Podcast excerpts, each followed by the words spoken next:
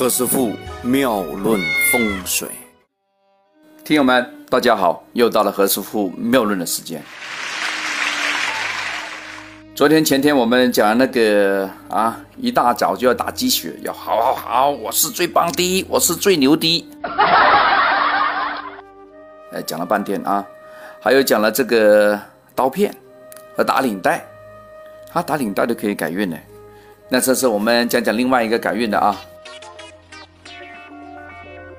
就是女孩子很喜欢听的啊。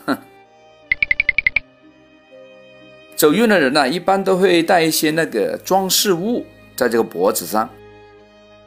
这是何师傅啊，看这个命理看相啊，看了那么多年的一个结论。任何那个运气不是很好的人呐，一般脖子上没有什么东西哈。话说带的是一些塑胶的宝石啊，塑胶的一些牌。哎，那个泰国那个佛牌，我是蛮反对的啊。对于泰国佛牌，我曾经写过文章，也做过录音的广播，大家不妨听听啊。何师傅妙论真的很多东西的啊，非常值得大家听一下。哎，大家不反对我在这里做做广告啊。走运的人呢，他的那个床头柜啊。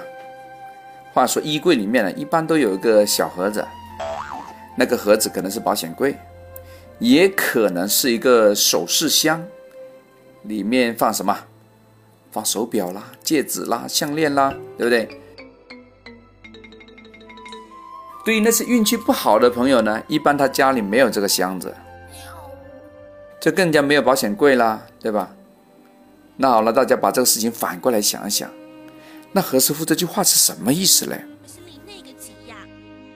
就是说，家里没有箱子啊，没有柜子啊，是不会发财的。那大家马上回去看看，你家里有箱子吗？箱子大吗？够吗？漂亮吗？你个你那个箱子是什么材料做的呀？那普通弄个三合板的箱子一般般啦啊。正儿八经弄个好的箱子啊比较好，所以以前别人那个那个嫁女儿的时候，不是给个樟木笼吗？这个樟木笼就是非常贵的一个箱子啊，老大，哎，大家回去想想，我们中国的古文化博大精深呐，不是乱来的。那好了，这个箱子啊，这个柜子上面要贴点什么东西比较吉祥啊？以前呢，如果家里有点古董家私的话，你会发现它柜子上面一般雕有一些蝙蝠，雕有一些龙凤呈祥，其实就是个吉祥的符号。如果呢，我们要把家里这个箱子啊变成一个很吉祥的东西，其实上面呢也应该有一些非常吉祥的符号。哎，这个也是何师傅在布一些催财局的时候用的一些招。哎，在这里就跟大家讲一讲。打开我们的衣柜一看，那衣服的颜色是怎么样的比较旺呢？哎，这是重点了，大家要听一下啊。对于成功密码为金的朋友呢，我们打开一看，哇，里面很多白色的，哎，灰色的，哎，那挺旺，那说明你买衣服啊买对了。对成功密码。为水的朋友呢？那里面看到应该什么维多比较好啊？大家猜一下，应该多蓝色的，画黑色的。对成功密码为火的朋友呢，里面应该很多红装啊，暗红色的、桃红色的，反正带能量的就可以了。对成功密码为木的朋友呢，你跟绿色的有缘分。如果没有颜色呢，就竖条的、格子的，哎，都可以。所以大家看到那个 LV 的包包啊，它不是苏格兰那种格子吗？哎，大小格拼在一块那种啊，这种其实是非常旺，那是要木的朋友。